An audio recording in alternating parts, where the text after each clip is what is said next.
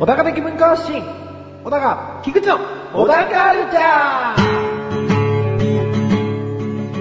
この番組はアーティストでもあり、イーティストでもある小高祐介が文化人っぽくお届けする番組です。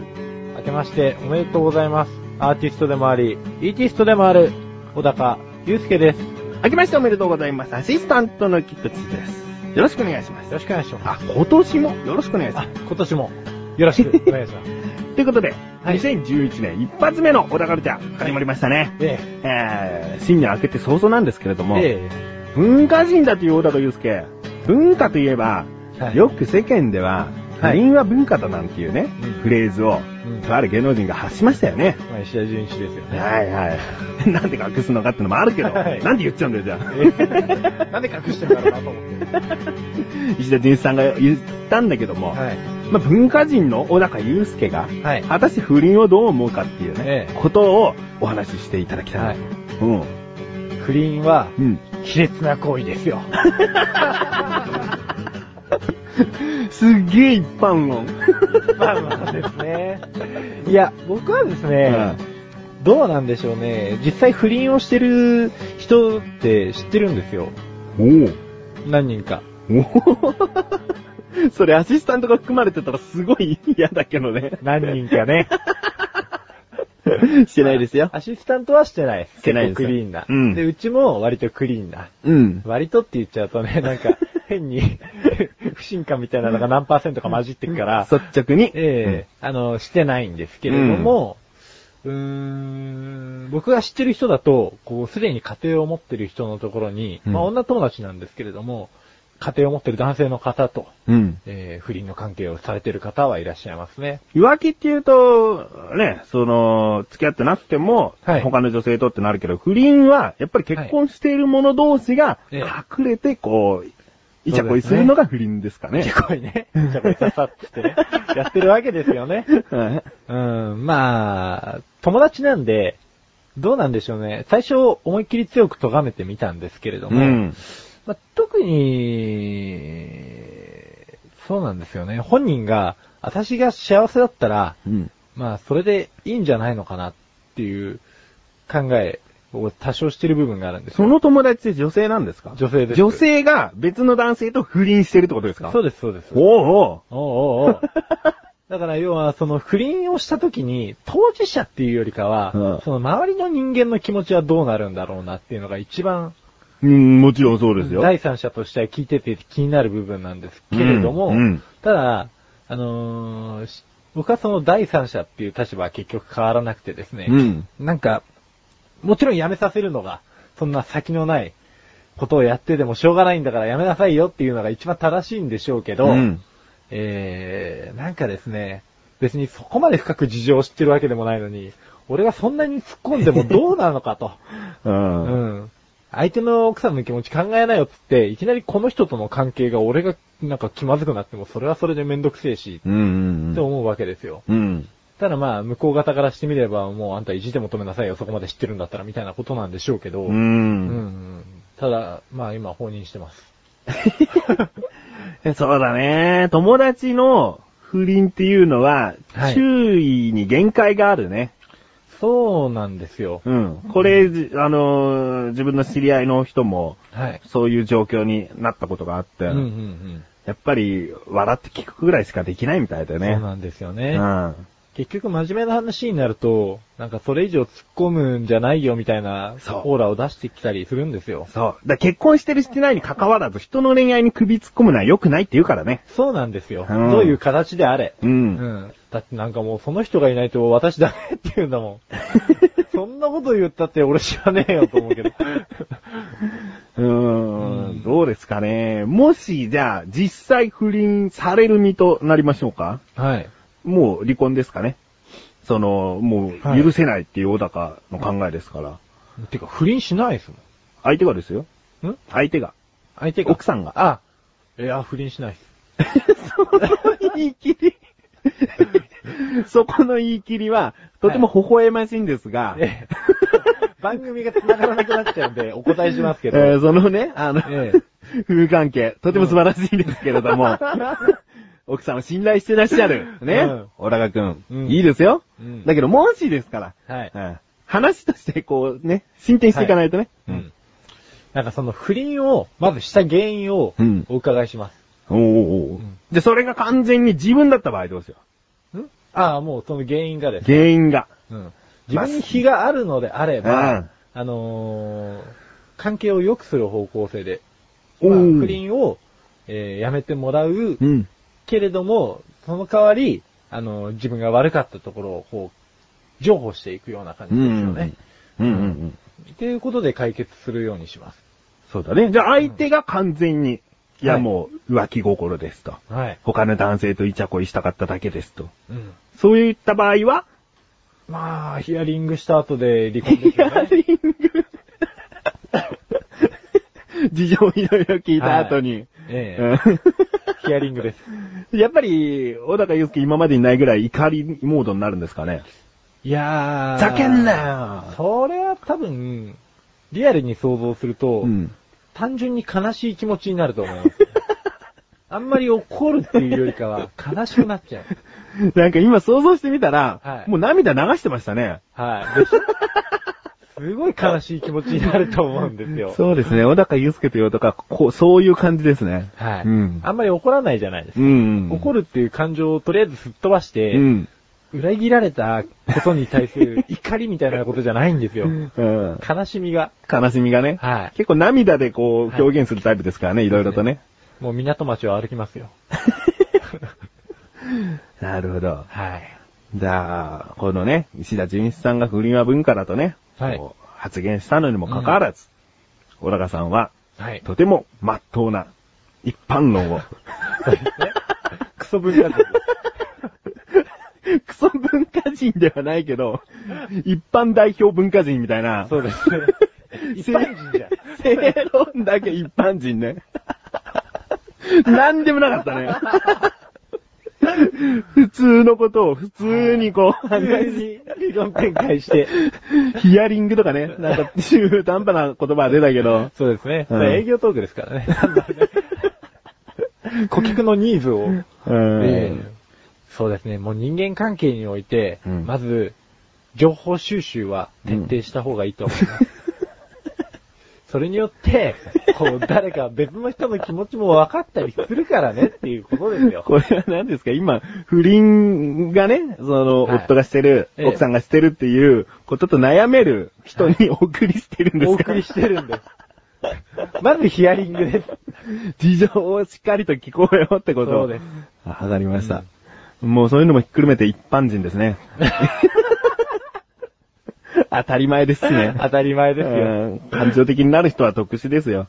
うん。な、なるにはなるかもしれないけど、そう必ですねずそういうね、聞くってことは当たり前なことですからね。そうですねう。んここでなんか、ここで話すべきだったのか。で一発目ですよね。うん、今年。 いや、いいですよ。ね、こういった、あの、今までにないお話もはいしていきたいなと思いますので、はい。今回は一般論でしたと。いうことですね。はい。それではここで一旦、 CM です皆さん、菊池賞のなだらか向上心をご存知ですか日頃思っていることや感じていることを、私、菊池賞がなだらかにお話ししている番組です。日常の疑問に対して自力で解決しているコーナーもあります。皆さんのちっちゃな疑問から壮大な謎までメール待ってます。菊池賞のなだらか向上心は毎週水曜日更新。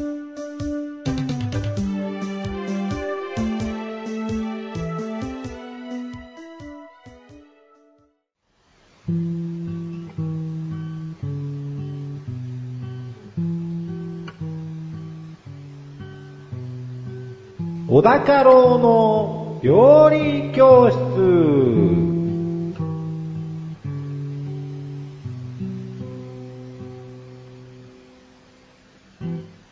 このコーナーは料理研究家の小高郎先生に食についてあれこれご指導していただくコーナーです。ちなみに番組内で料理は一切いたしません。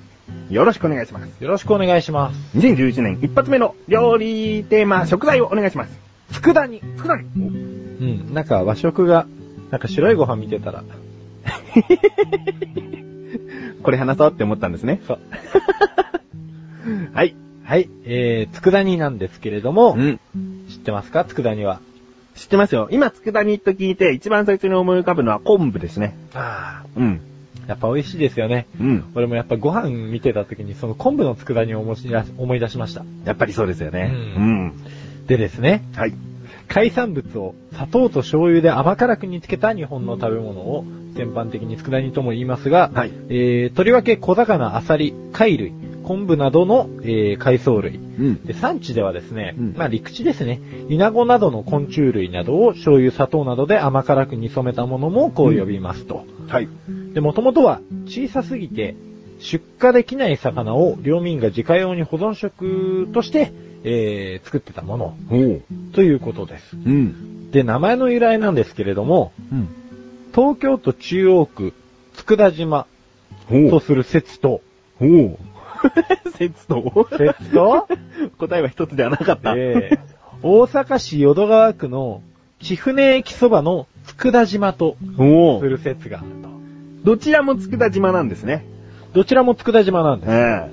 ん。で、醤油、砂糖などで甘辛く煮染めた今日で見られるような佃煮を作り始めたのは、東京浅草橋にある船佐というですね、うん老舗の佃煮屋さんがあるんですけれども、おう。そこだと言われていますと。おで特にその船佐にある、えー、佃煮屋はですね、濃い味付けのために保存性が高いと、う。うん。えーいうところもですね、船佐共通してるんで、これうん昔ながらの製法を守ってるという意味合いで、うんどうやらこっちじゃねえのかと。おう。うん。わかりました。じゃあレストラン行きましょはい。う。レストラン。佃煮の名前の由来は、東京、大阪にある佃島らしいが、どうやら東京の方が有力だよですね。ですねええ。決して大阪を馬鹿にしてるわけではないんですよ。そうですよ。はい別に、大阪大阪で立派な食文化ありますからそうでねす。ね。佃煮一個東京に、こう、開けちゃっただけでも十分成り立ってます から。そうですよ。お好み焼きとかたこ焼きとかあるんだから、佃煮ぐらいくれ よっていうそうそうなんかちょっと、トゲがあるような感じになっちゃいましたけれ どもそう。。 はい。ええちなみにですね、あのー参勤交代の武士らがですね、江戸から土産物として各地に持ち帰って、まあ、全国で有名になりましたと。うん。いう感じですね。で、現在の市販されてるやつはですね、あのー、薄く味、薄口。あれ、薄味、甘口。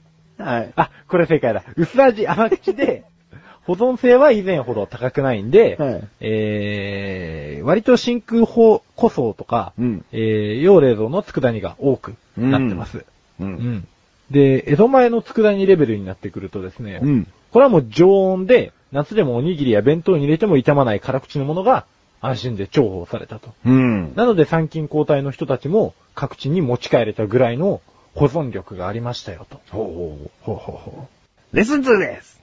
江戸前の佃煮は塩辛くできているから保存が効くんだよっていいですかね。う。ですね。はい。うん。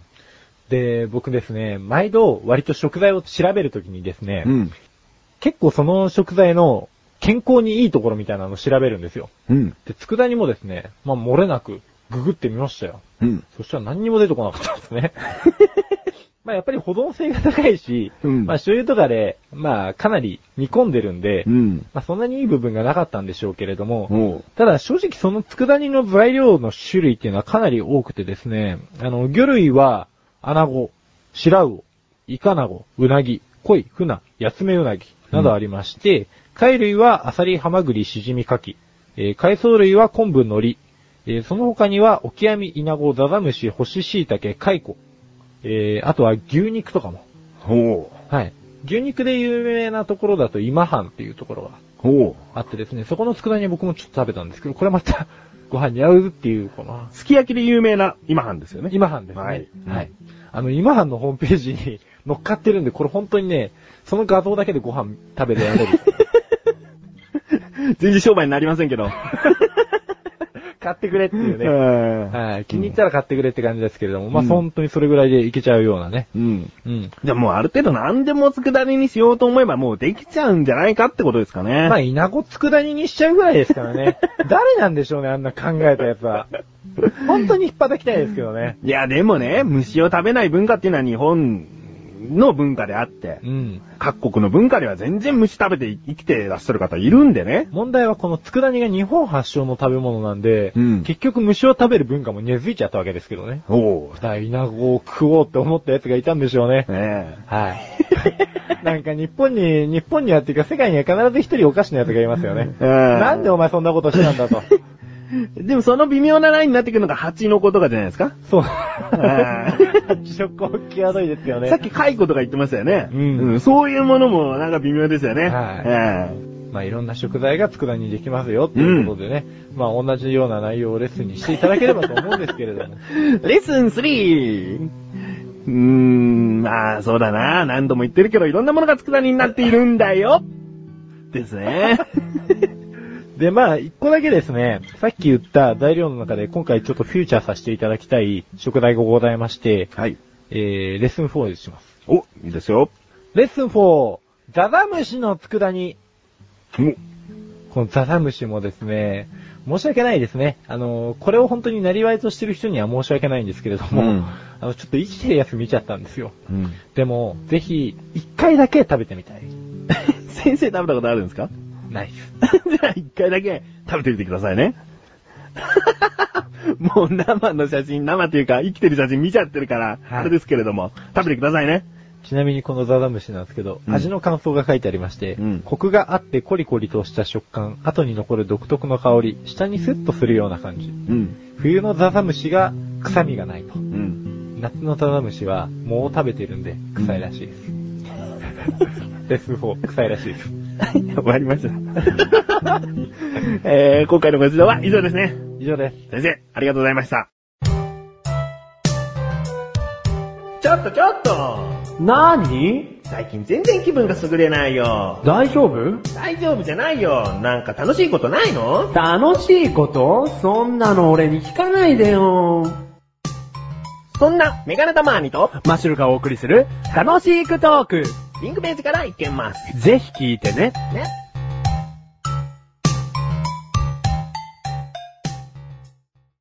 小高まし、デビューこのコーナーは小高祐介があらゆるジャンルの中から一押しな一品を選びレビューをかましていくコーナーです。今回はですね、えー、メールが届いております。小高ネーム、トミーさん。ありがとうございます。ありがとうございます。本文、小高先生、アシスタントの菊池さん、こんばんは。こんばんは。いつも番組を聞いて楽しませていただいております。今回は、小高先生にレビューしていただきたい作品があってお便りしました。それは、馬場俊秀さんの鴨川というアルバムです。鴨川は夏の歌ですが、夏が過ぎても時々聴きたくなるお気に入りの曲です。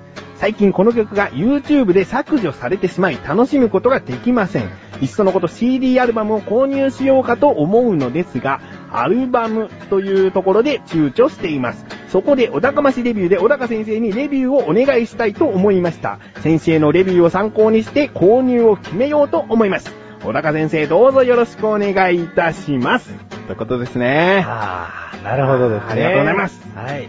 えー、トミーさんはアルバムは持っていないと。はい。これ YouTube で聞くことっていうのは違法なんですかね聞く分には違法ではない。違法ではないと思います流よ。している人が違法なんですよね。どうあやとらはダウンロードしたりすると違法だと思うんうんうねん。うんそういうことですね。はい。まあ YouTube ではどうやら聞けなくなってしまったみたいなんですけれども、はい。今回は音楽というジャンルの中から、馬場俊秀さんの、鴨川というアルバムをデビューしていきましょレビューしますよ。う。はい。はい。この鴨川ですね。うん。えー、馬場俊秀さんの、うん。えー、ヒフスアルバムですね。5番目の。 5番目。はい。。で、2002年8月30日に作成されまして、えー、本人のですね、ホームページから、えー、1曲ずつ、うん。基本的にちょろっとだけ聴けます。おうおう視聴。うん。視聴することができますんで、ちょっと気になるなという方に関しては、まずこちらを聞いていただければと思います。はい。で、僕の聞いた感じを率直に申し上げますとですね、まあなんとなく、はい、ノスタルジーな歌詞に、うん。えー、この方43歳なんですけど、おう年齢の割には、若い恋愛感を織り交ぜた感じのうん。アルバムなんじゃないかなと。うん。うん。で、こっから先ですね。おうさらに、あくまで個人的な意見なん で、えー、お話ししづらいんですけれ ども、話しづらい。はい。はい。個人的にはですね、特にそんなにもう一度聴くほどのアルバムではないかなと。いきなりズバッときますね。はい。なんか刀を振り下ろして切るっていうより、一突きでこう、腹をブスって刺したような感じですね。そうですね。まあ、ものすごく聴きやすいんですけどうね。ん。うん。まあ、まず楽曲なんですけれども、うんまあ、全体的にシンプルな構成で、えーサビへと向かうブリッジなどには、いわゆるサビへのつなぎですね。うん。このブリッジの部分は多少変わった進行とかメロディーラインを、えー導入されている方なんですけれども、うん。なんていうんですかね、そのブリッジの部分が特になんか変わってるなーっていうほど変わってるわけでもなく、うん。かといって多少変化させてるんで、それがすごくこれまでの流れとこれからのサビに沿ってるかなーって言われると、沿ってる感じもそんなに印象としてはお見受けられなかったというおおような感じです。うん。うん。あとは、アルバム全体通してもですね、多少変わったナンバーもありますけれども、うん、比較的一本調子な感じがするんで、あんまり特徴がパッと出てきたようなイメージはないですね。それは、あの、鴨川のアルバムの他の曲もってことですかそうですねお。う割と曲調はもちろん変わってますし、うん。なんだかその、南米のリズムっぽいようなのを取り込んでるやつとかもあるんですけれども、うん基本的に声のトーンがすごく穏やかで、うん綺麗な方なんで、うーん、逆に癖がないんですよね。うん。だからスーッと聞けて、スーッと流れていっちゃうんですよ。うん鴨。川のようにね。うん。うん、まあ、この辺いらなか った。鴨川、あまり知らないくせに、 鴨川に例えて。鴨川に例えて、スーッと流れていっちゃう。これ大体川の川は全部そうじゃねえかっていう。はで、まあ歌詞なんですけれども、はいえーと、い。結構これまで厳しいですよ。そうですね、ちょっとこの辺からですね、また厳しくなります。厳しくなるんですね。はい。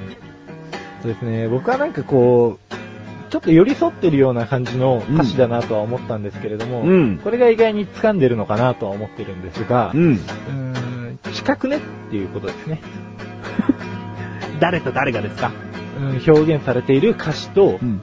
こっちの個人の距離が、おうおうで、別にそういう気持ちじゃないのに踏み込んできたりとかです ね、あのー、そんなところまで踏み込んでこなくていいっていうか、あの、いや、違うな。中途半端なんですよ、踏み込みが。はい。うん、なんか極端に近すぎたり、はい。極端にその、ペラって、なんか離れすぎてるようなイメージもあったりしてですね。はい。うーん。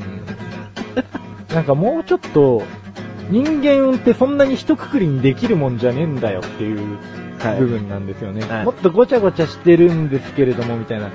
なんて言うんですかね。おしゃれな感じにはすごく聞こえるんですけれども、はい。なんか人間の一番下のレイヤーってうんこじゃないですか。うん。うん。なんかそのおしゃれとかって生きるための味付けではあるけど、生きるための知識ではないんですよ。おう。だからその生きてるっていう大前提みたいなうん。ところにこう譲り渡すほど控えめでなくちゃいけない音とかっていうのがうん第一前提に来ちゃってるから、うんなんか薄っぺらく感じるんですね。おあの、自分たまに笑っちゃってますけど、はい。これは言ってることが面白くて笑ってるんじゃなくて、はいどうにもならないから笑っちゃってるんですよ。あの、小高町レビューでこんなにもひどいことを言っているっていう、どうしようっていう笑いですからね。はい。こう言いな がら手に汗がすごいんですよ、今。しかもこれはですよ、はいリスナーさんからいただいた、はいトミさんからいただいた、 鴨川聞いてみてくださいと、はいこれを聞いて買うかどうか決めたいと思いますっていうね。はい。あの、でもまあその前にお気に入りの曲とも言っているんでね、はいええトミさん大好きな曲なんでしょうよ。そうですね。これをこんな風に言っているっていう、この引きつった笑いの意味で自分の笑い声が入っています。決して馬鹿にしているわけじゃありません。そうです よ。で、ちなみにですね、もうフォローしていくわけじゃないですよ。え自分も聞いたんですね。はいアルバム全体ではなく、その鴨川という曲だけなんですけども、はいまあ、そうですね、鴨川という、その川自体直接見たわけでもないですけれども、はい。川らしさはなんか出てるような気がして、うんうんうん。なんか自然な風景っていうのはその曲調に表現されているとは思うんですね。うんなので、えー人によってはきちんとこう、思いが伝わってくるようなうんメロディー、曲であるとは思うんです。そうですね。うんんで、現に、その、自分が聞いたところで参考にしたサイトがですね、はい。えーもうかなりの方が高評価で、そうですね。あ、知ってらっしゃいますね。知ってらっしゃいます。かなりの方が高評価で、はいもうイントロ部分だけで涙が出てきてしまうとか、うんそういった意見もあるぐらいなんですよ。はい。これだからあくまでも小高の個人的な考えと自分は言っておきたいです。そうですね、うん僕も個人的な考えだと思ってもらって構わないです。うん。はい。ただ今まで話してきたように理由はきちんとあるよってこと ですね。そうですね。。うんただ、いい部分も若干ありまして、おだからちょっとし、ちょっとした修正入りますよ。今、アシスタントがこんなに張り切らなくても大丈夫でしたいや、あの、それぐらい張り切ってもらった方が、 そんなに大した修正でもないんで。はただ、あの、鴨川っていう曲自体は、A メロ、特にその歌い出しの部分っていうのは、とてもキャッチーですし、うんうん。確かに曲調に声も合ってるんですよ。うん。だからアルバム全体として聴いた時には、あの、本当に流れていってしまうんですけれども、鴨川単体で最初に聴いた時は、ああああああと、うんうん。うちゃんと耳に。に残るところありますからね。そうなんです。うん結構キャッチーなんです。うんただ、そのブリーチだけちょっと気になるなっていうのはあるんですけど、ん。サビの部分のメイキングに関しては、この人かなりやるなぁと、うんすごいなぁと思ってる人がいるんですけれども、ちょっと引っかかる部分もありますよっていうところですね。じゃあ、トミーさんにはどうお伝えしましょうかね、まとめて言 うと。まとめちゃういや、アルバムをね、購入するかどうかを、レビューを参考にするとおっしゃってるわけですよ。はい。アルバムとしては、個人的には買わなくていいと思います。お そういうことですね。またどこかで、あの、動画がアップロードされるかもわからないですし、っていうことで、はい。いいんですね。はい。まあ、あまり自分ももう喋りませんけれども、今回の星をお願いします。えー、星二つで。あくまでも、だから、ゆうすけの、その、好みですから。そうなんです。ちょっとこう、ぼやかして星つつにとかっていうこともできなくはないですけど、うんやっぱりこう、正直に喋った方が絶対いいなと思ったので、いいと思いますね。はい。うん。あの、トミーさんもその辺はね、あの、小高の性格とかいう、うんぬん、ご理解していただいた上で、そうですね。これだけきちんと、あの、毎回レビューしているんだよということも、うんうん。分かっていただけたらなと。はい。そして、本当にごめんなさいというこ とで。本当に申し訳ないですね。はい、わかりました。ということで今回は、馬場俊秀さんの鴨川というアルバムをレビューしました。以上、小高町レビューでした。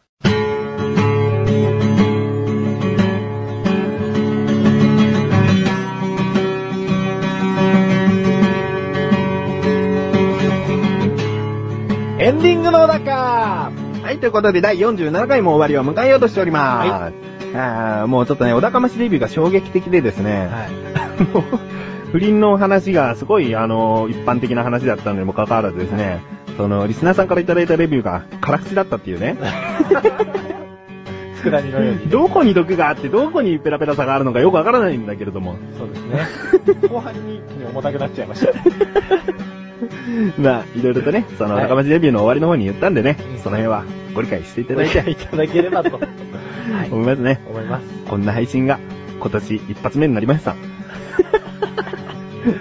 ーんまあ、あのーはこういった辛口的なことも言ってしまいますが、そういったこともご理解いただいた上で、小高町レビューでは、あの、音楽だったり映画だったり、これをレビューしてみてと。ぜひ、こう、小高にね、バシッと、はいメールを送っていただけたら、小高がバシッと、レビューしますよと。そうですね。こんなにやらないです、もう。今後ちょっと考えようかなと思います。えー、そうですね。なんか、あの、収録前は結構こう、塞ぎ込んでましたよね。はい。なんか、ちょっと吐きそうになってましたから。 こういうことだったのかと。 うーん、な、まあ、いいです。あの、文化人なんでねう、ん辛口的なことも言っていきま しょうよ。ただ、決して今、晴れがましい気持ちではないんで。そうなんですよ。はい批判っていうのはね、やっぱり自分も胸を痛めるんですよ。そうですね勇気がいりますねう。んでもそういう人が批判していいと思うよ。うん。心のダメージを負わずにね、バシバシに文句言ってるような人たちはね、なんかはい批判する資格がないというかね、そうですね。その人側の立場にしかなってないということでね、小高祐介は心が痛むということはどちらの立場にもきちんと回った上で話をしているということなんですよ。今、完全に山深いましたね。ね。はい。あの、今年も頑張っていきましょはい、頑張ります。う。はい。ということで、小田カルチャーは2週に一度の水曜日更新です。それではまた次回をお楽しみに。さようなかさようなら今年もよろしくね、小高よろしく、たまに。たまにいらない。